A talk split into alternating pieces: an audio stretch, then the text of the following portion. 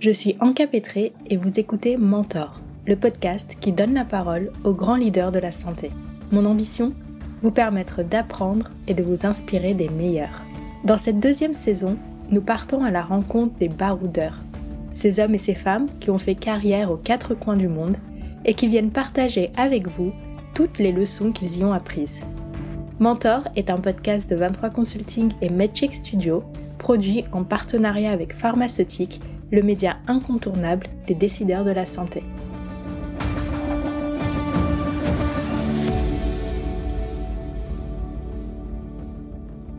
Le leadership, c'est aussi bien la direction dans laquelle nous allons que l'endroit d'où nous venons. Rita Cataldo est une citoyenne du monde. Ses origines multiculturelles, son enfance faite de voyages et sa carrière internationale font d'elle la femme et le leader qu'elle est aujourd'hui. En famille, elle a arpenté les pays du Moyen-Orient pendant toute sa jeunesse, une période aussi riche en aventures que sombre par les nombreuses guerres qu'elle a connues dans la région et qui ont eu un impact direct sur elle et sur sa famille. Comme elle le dit elle-même, cette période lui a appris à développer sa résilience, à ne pas avoir peur et surtout à aimer la vie et à être positive. À la tête de la filiale française de Takeda depuis 2021, c'est un honneur qu'elle accepte aujourd'hui de revenir sur sa carrière et sur ses origines, un sujet qu'elle aborde pour la toute première fois dans ce podcast. Bienvenue dans Mentor.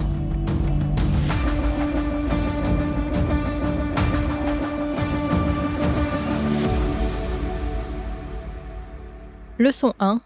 La guerre apprend la résilience et le courage.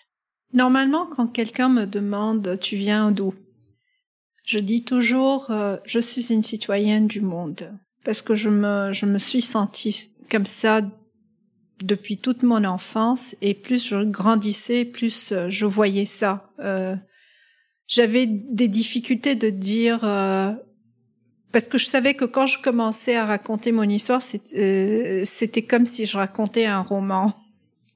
Et les gens parfois me regardaient et me disaient mais non, c'est pas tout vrai tout ce que tu dis. Donc oui, je suis, euh, je viens d'une famille euh, multiculturelle. Mon père était italien, de troisième génération immigré.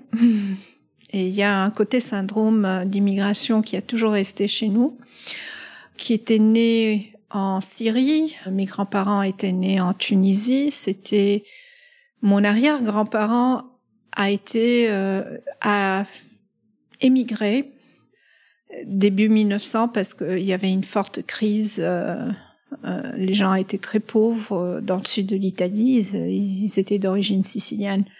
Donc ils ont ils ont voyagé beaucoup et jusqu'à arriver au Liban fin des années 50 et puis ensuite, euh, quand mes parents sont mariés, euh, nous on est nés, mon frère et moi sommes nés au Liban. Maman de son côté, c'était l'opposé. Elle était autrichienne, demi-autrichienne, demi-hongroise, qui avait toujours vécu entre l'Autriche et l'Hongrie et qui est venue vivre euh, au Moyen, au Liban, avant au Liban et après on a voyagé. Donc il y avait vraiment un grand mélange de cultures et pour nous c'était tout à fait normal tout ça. Vivre euh, ce mélange euh, de langues euh, de cultures on parlait c'était obligatoire de parler l'italien à la maison parce qu'au début on le parlait pas très bien parce qu'au Liban on parlait plusieurs langues français anglais un peu d'arabe et donc, euh, mon père nous avait imposé de parler l'italien à la maison. Et euh, maman, quelquefois, nous parlait en allemand. Et, euh, donc, j'ai grandi comme ça. C'est un peu, euh, c'est peu, un peu ça notre vie, euh, notre notre enfance. La curiosité, l'ouverture vers des cultures différentes, la tolérance envers les autres. Voilà des valeurs avec lesquelles Rita a grandi. Sa jeunesse a été digne d'un film d'aventure marqué par de nombreux voyages et tout autant de péripéties. Mon père, euh, à l'âge de 20 ans, ils avaient vu tellement de choses déjà, et, bien sûr la, guerre. Euh, il faut pas oublier, euh, Mon père et ma mère sont des enfants de la deuxième guerre mondiale, donc ils ont dû quand même bouger d'un pays à l'autre et il y a ce côté après aventure qui reste et ils le transmettent, ils l'ont transmis à, nous.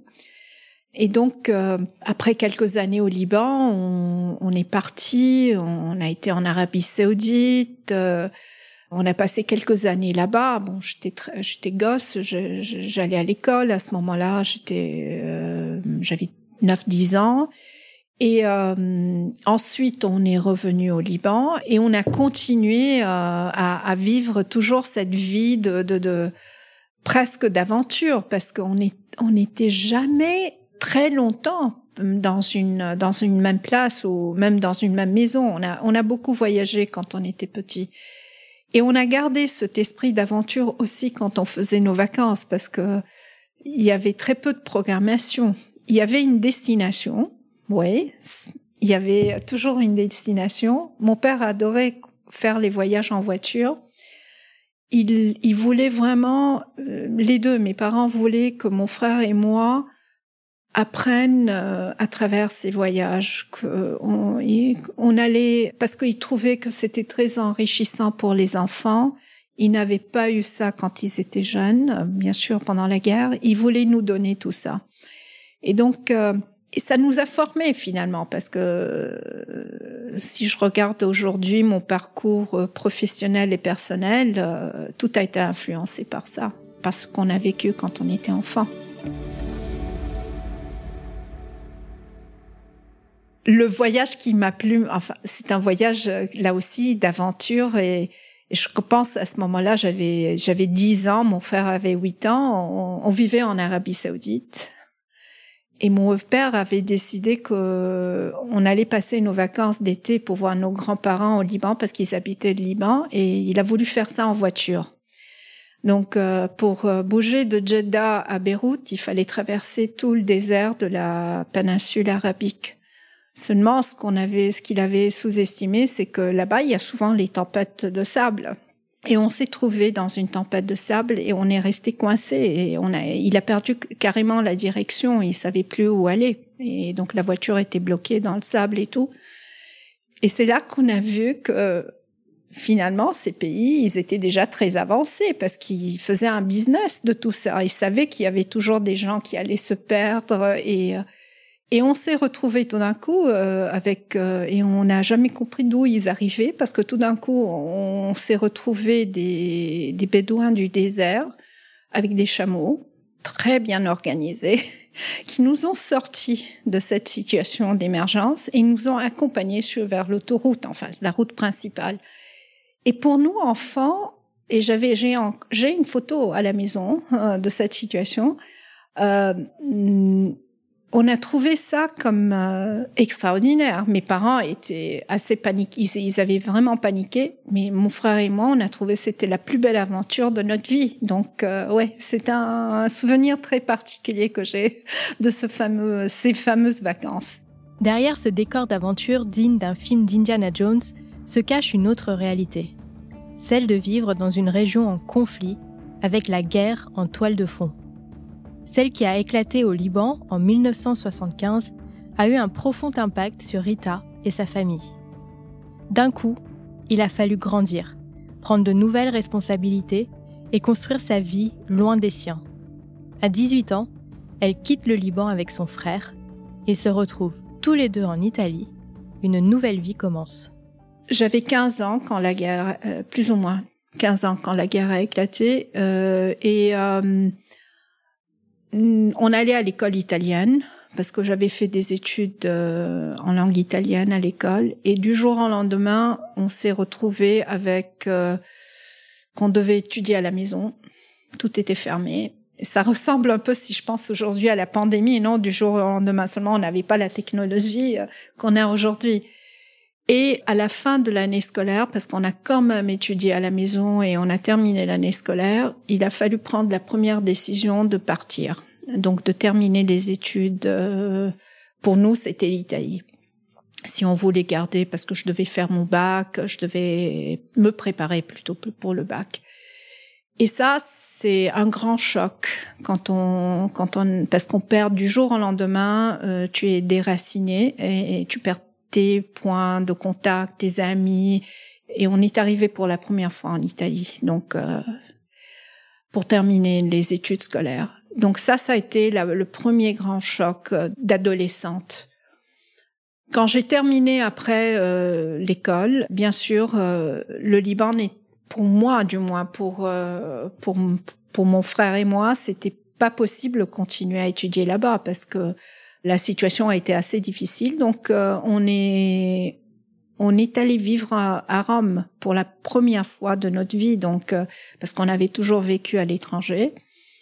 Et on était tout seuls parce que mes parents, avec une très grande confiance, nous ont accompagnés, mais après ils sont retournés au Liban.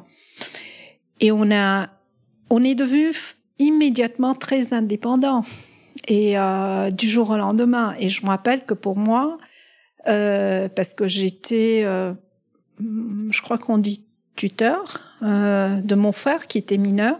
Et j'avais 18 ans. Et j'ai dû du jour au lendemain comprendre comment on gère un budget pour pour une maison, pour un appartement, l'appartement où on habitait. Donc euh, ça a été quelque chose de très marquant parce que en même temps j'allais à la fac, j'étais, je m'étais inscrite à, euh, euh, je faisais chimie industrielle donc il fallait étudier, c'était très intense et en même temps gérer une maison quoi.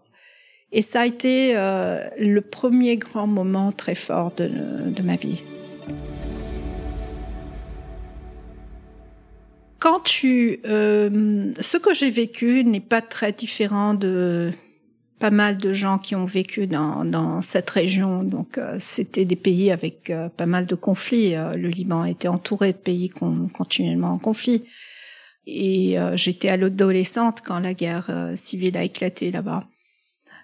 Ce que j'ai vécu, je le retrouve aujourd'hui euh, quand je parle avec euh, des collègues, des amis qui, qui ont vécu euh, la guerre euh, en Yougoslavie, donc après la formation des, des États indépendants, ou bien ce qui est en train de se passer malheureusement en Ukraine, quand je parle avec des collègues que je connais. Ce que tu apprends, mais il te faut beaucoup de recul et il faut beaucoup de temps pour le comprendre, c'est que quand tu es dans ces situations, tu normalises tout. Tu apprends à vivre avec ça. Tu es aussi inconscient parce que tu es quand même jeune euh, et, tu sais que ça va durer longtemps et donc tu, tu y cohabites avec. Mais après, tu t'aperçois que tu vois la vie différemment, tu apprécies beaucoup plus les choses, tu es beaucoup plus positif mais surtout résilient et tu regardes toujours en avant. Tu te laisses pas détruire de tout cela. Au contraire, tu, as une force incroyable. Et tu te dis, ça fait partie de ta vie. Donc tu apprends, tu regardes en avant et c'est important d'être entouré aussi de gens qui pensent comme toi. Et tous mes amis d'enfance, ils sont comme ça, ceux qui viennent plus ou moins de la même situation. Et ça m'a beaucoup aidé après euh, dans le travail, dans ma vie personnelle, euh, de ne jamais voir l'obstacle comme quelque chose que je n'allais pas pouvoir euh, surmonter. Au contraire, ne pas perdre le calme, trouver la solution, regarder en avant, regarder toujours le verre demi-plein. Ça, c'est ma nature, même dans les moments difficiles. Et on en a eu. Chacun de nous en a.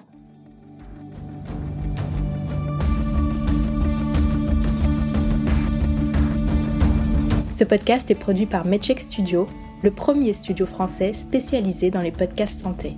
Pour continuer à suivre l'actualité du secteur de la santé et découvrir des portraits de décideurs, nous vous encourageons à faire un tour sur le site de Pharmaceutique. Si cet épisode vous a plu, n'oubliez pas d'en parler à vos amis, à votre famille ou à vos collègues nous pouvons tous apprendre et être inspirés par les grands leaders de la santé.